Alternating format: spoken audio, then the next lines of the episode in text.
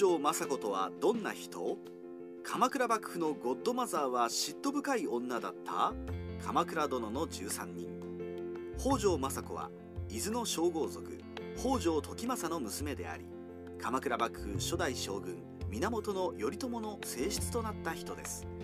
頼朝の死後は尼御台として混乱が絶えない鎌倉幕府の屋台骨を支え息子まで殺すような非常な決断を下し鎌倉幕府の基礎を盤石にし執権政治を確立しました。今回は嫉妬深く非常な女性とされがちな北条政子について解説します。伊豆の称号族北条時政の娘として誕生。北条政子は伊豆の称号族北条時政の長女です。兄弟には北条義時や阿波の局がいますが母親は違い同母姉妹に北条時子がいます。政子の生誕年は方言2年1157年頃で流人として伊豆で度胸三昧の日々を過ごしていた頼朝と出会い恋に落ちたのは自称元年1177年で20歳でした。時政の猛反対を押し切り頼朝と結婚。吾妻鏡によると父の時政は2人の交際に大反対だったようです。それもそのはずで時政は伊豆に流された頼朝に不穏な動きがないように監視を命じられていて監視役の娘が監視対象者と結婚など悪い冗談でした。しかし恋愛に一途な政子は時政の静止を振り切って家を飛び出して頼朝の屋敷に通い間もなく長女である大姫を解任。時政もついに折れ婚姻を認めます。この駆け落ち話は事実のようで後年源義経の愛称静御前が頼朝に捕らえられ頼朝の前で義経を慕う歌を読み頼朝が激怒した時政子はこれをなだめ私も娘時代に暗闇をさまよい雨をしのいで恋慕うあなたのところに参りました。自分を愛してくれた夫を死母しないようでは定女ではありません。と答え頼朝も思い直し静御前に褒美を与えたと言われています。夫頼朝が挙兵。頼朝と結婚してから3年後自称4年1180年持人王が源頼政と平家打倒を叫んで挙兵を計画し全国の源氏に領事を送ります。当初頼朝は慎重な態度でしたが平家が大場景親に関東の平権を委ねて源氏の残党狩りを開始すると観念して挙兵。伊豆木大山木兼隆の国河を襲撃して勝利しますがその後石橋山の戦いで大場景親や伊藤助親の軍勢に敗れて阿波へ落ち延びました。この時政子は伊豆山にとどまり頼朝の安否を心配して不安な日々を送ることになります。また石橋山の戦いの途中政子の異母兄弟で時政の嫡男北条宗時が伊藤助親の軍勢に包囲され討ち死にしています。頼朝が鎌倉を拠点とし御台所に。しかし頼朝は暴走で関東の有力武士団上総広常や千葉常胤を味方について数万の騎兵に成長し鎌倉に入って拠点とし周辺の平家勢力を駆逐して南関東の地盤を固めます。政子も鎌倉に迎えられ御台所として頼朝を支えることになりました。陽和2年1182年政子は2人目の子で待望の嫡男万寿を出産。これが後の二代将軍頼家です。頼朝の浮気に嫉妬し家臣の屋敷を打ち壊す。しかし夫である頼朝は子供あろうに政子の妊娠中に亀の前という愛人を作り腹心の伏見広綱の屋敷に囲い仰せを重ねていました。これを時政の5歳牧の方から知らされた政子は激怒し11月には牧の方の父牧宗近に命じて伏見広綱の屋敷を破壊させます。亀の前は逃げ出して無事でしたが頼朝は激怒して牧宗近を詰問し曲げを切り落とす恥ずかしめを与えました。鎌倉時代の男性は身分を問わず寝ている時以外は烏帽子をかぶり烏帽子をかぶらないのは全裸で道を歩くくらいにハレンチなことでした。この烏帽子は曲げと郊外で固定していましたから曲げを切られると烏帽子が固定できません。頼朝は宗近を出歩けなくしたのです。今度は牧宗近をギフトする時政が激怒。政子と義時以外の一族を引き連れて伊豆に帰る事件になります。政子も怒りが収まらず亀の前を屋敷にかくまっていた伏見広綱を遠海の国へ流罪としました。頼朝は決してハレンチではない。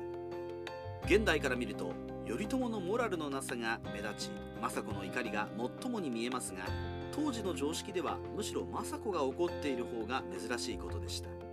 当時の都では貴人が正室以外に複数の妻を抱えるのは普通で法的にも保護されています。頼朝の父義朝祖父の為義も複数の妻を持っていて頼朝は当人がスケベである以外にも河内源氏の着流を絶やさない目的意識から多くの子をなす義務があったのですが政子の打ち壊し事件があってからは公然と妻を持つことができずこそこそと仰せをするようになりました。源氏着流たるわしがなんでこそこそと女のもとに通わねばならぬのか。頼朝は堂々と側室を作ることもできない状態を嘆いていたのかもしれません。政子は嫉妬深いだけではない。一方で政子が嫉妬一辺倒で頼朝の浮気を断罪したかというとそれも違うようです。政子の出身である北条家は伊豆の田舎豪族で身分も低いので頼朝が身分の高い女を妻に迎えると後々息子頼家の後継者の地位が危うくなり北条氏の影響力が落ちることを懸念するという政治的な面がありました。実際政子は実子頼家を将軍職から下ろし伊豆で強制隠居させることに賛同しているわけで頼朝の家系より実家の北条氏を重視していますからそうなるのも当然の反応です。愛娘大姫の悲劇。寿永2年1183年頼朝は対立していた源義仲と和睦しその条件として義仲の着子義高と政子の長女。大姫の婚約が成立し義高が鎌倉に婿に入ります。義高は11歳。大姫は6歳前後で夫婦生活は当分先でしたが大姫は義高をとても慕っていたそうです。母に似て一途な女性だったのかもしれません。ところが義仲は平家討伐に苦戦した末に後白河法皇の信任を失い法皇を幽閉して平家と結び鎌倉からやってきた源義経。範頼の軍勢と宇治川で衝突。敗北して淡路で撃たれました。義仲が朝敵になったことで鎌倉の義高の立場も悪化。頼朝は義高を謀殺しようとします。これを知った大姫はけなげにも義高を逃がそうとし義高側近でいつもすごろくの相手をしていた運の幸氏が義高になりすまし義高は女房姿に扮して大姫の次女たちに囲まれて屋敷を抜け出し大姫が手配した馬に乗って鎌倉を脱出しました。しかし夜には義高が逃げたことが頼朝に露見。頼朝は堀近家を派遣して追撃。義高は武蔵の国で追っ手に囚われ進化の老頭島内三鼓に討たれます。義高が殺されたことを知った大姫は嘆き悲しんで床に伏せ心を病んでしまうことになります。政子は大姫が病になったことに激怒し義高を撃った老頭の処罰を要求。頼朝は無視できず島内三鼓を晒し首にしました。もっともそれで死んだ義高が帰ってくるわけでもなく大姫の悲しみは言えず政子も何度も自社に参詣して娘の回遊を祈願しますが回復せず20歳前後で病死します。烈女政子も家庭的な不幸を経験し人間的に深みのある女性になっていきました。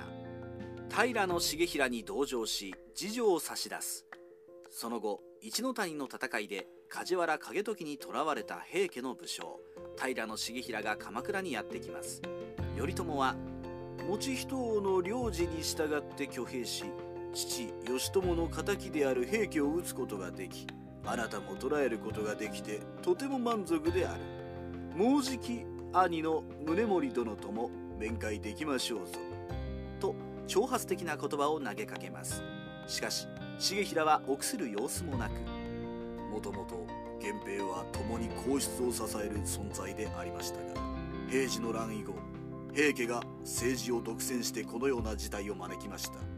私も武人の端くれであなたに囚われて殺されることは恥ではないと心得ています。兄を待つまでもありませんのでここで首をはねていただきたい。と言い放ちました。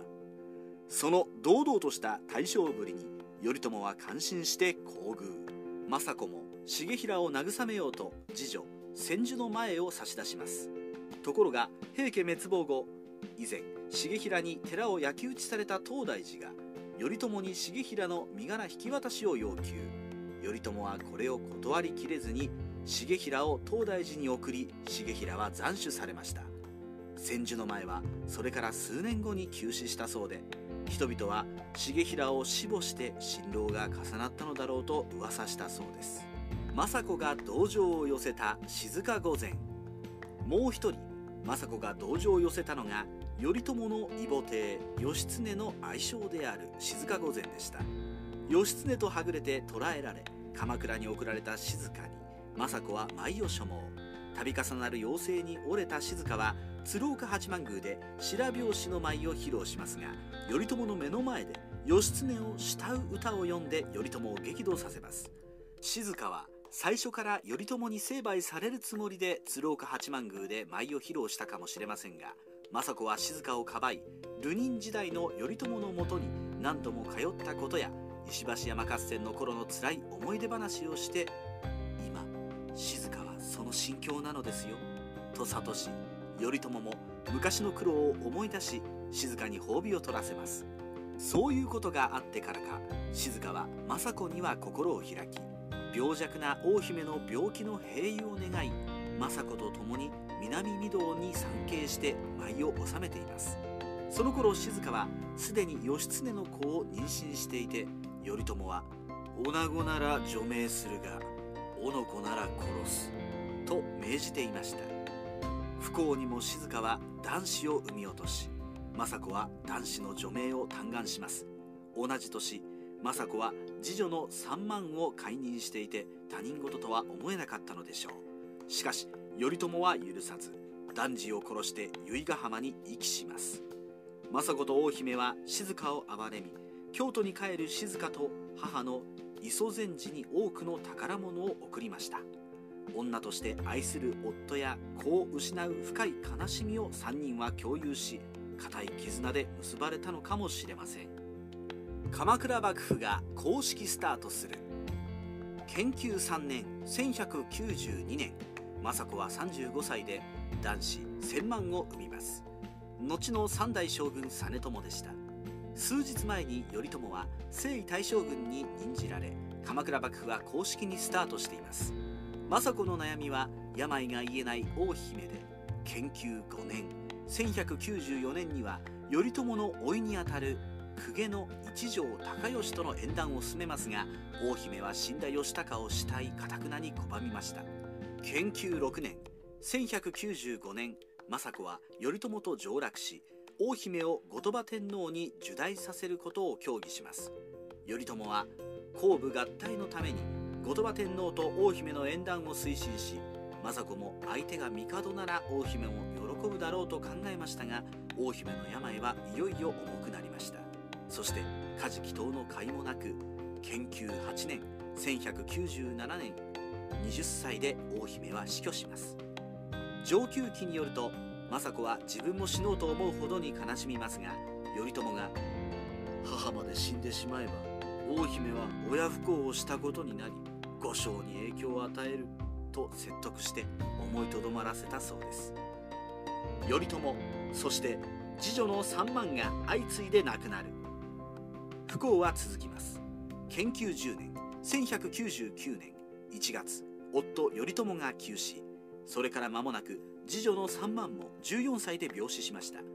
政子の悲しみは深いものでしたがまだ若い嫡男頼家を残して死ぬことはできないと自殺を思いとどまったと上級記にはあります。頼家が将軍職を継ぐと政子は出家して尼となり尼御台と呼ばれます。しかし若く経験が不足していた頼家は頼朝のようなリーダーシップが期待できず頼朝恩子の御家人との間で確執が発生し大江の広元梶原景時比企義和北条時政北条義時が相談して13人の合議制が定められますが実際に13人が合議した形跡はなく数名が評議して頼家が最終決定を下す将軍権力の補完装置とする説もあります。ただ頼朝は生前に頼家の正室として北条氏ではなく乳母の比企の尼の養子。比企義和の娘若さの局を迎えるなど乳母の勢力と北条氏のような外戚をバランスさせる政策をとりそれが頼家と北条氏の間に確執を生んだ可能性はありそうです。外戚比企氏を滅ぼし実子頼家を追放する。特に頼朝時代からの宿老。梶原景時が頼家に御家人たちが頼家を廃して実朝を将軍に据える動きがあると報告し間もなく66人の御家人の連判状で景時が排斥された事件は実時の聖母が政子乳母が政子の異母兄弟阿波の局であることを考えると北条氏が関係していると考えるのが自然でしょう。吾妻鏡では建仁3年1203年7月に頼家が重病になって既得となると政子と時政は頼家の嫡男の一幡と息子の実朝で日本を分割しようと画策。これを不満に思った比企義和が病床の頼家に北条氏の応募を訴え頼家も北条氏討伐を命じそれを知った政子は使者を時政に送り時政は自宅に比企義和を招いて殺害。さらに兵を起こして比企一族を滅ぼしさらに病が癒えた頼家も捕らえて伊豆の修善寺に幽閉し頼家は病死したとします。しかしこれらは北条氏を正当化する吾妻鏡の曲筆の可能性が指摘されています。同時代の別資料である愚官章によれば頼家は大江の広元の屋敷に滞在中病が重くなり自ら出家。あとは全て嫡男の一幡に譲るとします。これにより外戚比企氏の勢力が強くなることを懸念した時政が比企義和を謀殺。比企一族を滅ぼして後継者一幡を殺し頼家も修善寺に送った後入浴中に殺害し陰謀を切り取ったと生々しい記録をしています。実子実朝を三代将軍に擁立。こうして政子は三代将軍に実朝を擁立し北条氏の外戚としての立場は強化されましたが実朝は病弱で政治への関心が薄いものの京の文化に憧れ朝廷寄りであり御家人の不満を集め憲法7年1219年兄頼家の維持苦行に暗殺され源氏将軍は3代で途絶えました。政子からすればこれで自分が産んだ全ての子供を失ったことになります。政子の血を引く老いが政子の子を殺す。この血塗られた宿命にこれまで北条家を守るために陰謀に手を染めた政子としても事件は相当に応えたようです。摂関家から将軍を迎え執権政治が始まる。三代将軍実朝に子はなくこのまま将軍不在の状態を放置するわけにはいきません。以前から政子は後鳥羽天皇に親王を派遣してもらおうと交渉していたので葬儀が済むと政子が将軍を代行して京都の後鳥羽上皇に巫女を将軍として派遣してもらえるように使者を出します。ところが上皇は要請を拒否し条件として愛称の荘園の地頭を罷免することを求めてきました。守護地頭制は鎌倉幕府が全国の造反者に対応する重要な制度でありこれを幕府への挑戦と受け取った北条義時は弟時房に兵を与えて上洛させ重ねて親王を鎌倉に送るように要請しますが交渉は物別れに終わり政子はやむなく摂関家から2歳になったばかりの藤原頼経を迎えます。政子は幼い頼経の後見人として鎌倉殿の地位を代行し尼将軍と呼ばれその治世は1219年から政子が死ぬ家禄元年1225年にまで及びました。政子の死後は歴代執権が幼い将軍を補佐するようになりこうして執権政治が確立しました。尼将軍政子御家人に劇を飛ばす。上級3年1221年鎌倉幕府と後鳥羽上皇の間の確執は深まり上皇は京都守護伊賀末光を殺して挙兵に踏み切ります。上皇は義時追悼の院前を諸国の守護と地頭に下し鎌倉の御家人たちにも動揺が走りました。これに対し政子は最後の言葉として亡き将軍頼朝が御家人たちの地位の向上にいかに貢献したかを語り上皇をたぶらかす関心を討ち取ることを命令。ただし上皇に味方したい者は直ちに申し出て京へ行けと声明を発表します。この政子の演説に鎌倉御家人は奮い立ち義時が上皇軍を箱根で迎え撃つのではなく京へ攻め込むべしという方針を採用したこともあり幕府軍が進軍するほどに味方する御家人の数が増えそれは19万人という大軍に膨れ上がり上皇型の兵力を圧倒しました。乱は1ヶ月で幕府軍の勝利で終結。後鳥羽法皇は沖ノ島に流され幕府は最大の危機を乗り切ります。執権職を北条泰時に定め大往生上級の変から3年後政子の異母邸で執権の北条義時が62歳で急死しました。後継者としては義時の子の泰時が内定していましたが対抗勢力として義時の5歳伊賀の方が生んだ北条政村がいてこの時伊賀の方が政村を執権にしようとして有力御家人の三浦義村と結ぼうとした伊賀氏の乱が起きたとされます。しかし実際に謀反はなく政子が自身の影響力の低下と北条氏の勢力が外籍の伊賀氏に移ることを恐れて未然に伊賀の方を伊豆へ追放したのが真実に近いようです。伊賀氏の変を裁いた翌年1225年政子は病の床につき69歳で生涯を閉じました。日本史ライターカワウソの独り言。北条政子は鎌倉時代の女性らしく多面的な存在です。女性としてはとても情熱的であり駆け落ち同然で流人の頼朝の妻になる一方嫉妬深く夫頼朝が側室を持つことを許さなかったり娘大姫の婚約者の源義高を殺し姫を病気にした御家人の処分を頼朝に必要に求めて実行させました。反面過去の自分に似た境遇の静御前に対しては深い同情を寄せ義経の男子を生んだ静のため頼朝に除名嘆願をしたりしています。また政治的には自分の出身母体である北条氏の安泰を第一に考え実の子である頼将軍職から下ろして伊豆に隠居させ殺してしまうなど非常な措置を取りました。吾妻鏡では政子を前漢の旅行になぞらえ幕府を守るために必要な措置をした除血として称えています。確かに頼朝亡き後の鎌倉幕府で政子がただ情熱的で情け深い女性であり続け陰謀に手を染めることがなければ幕府の混乱はより深くなりより多くの人の血が流れたことでしょう。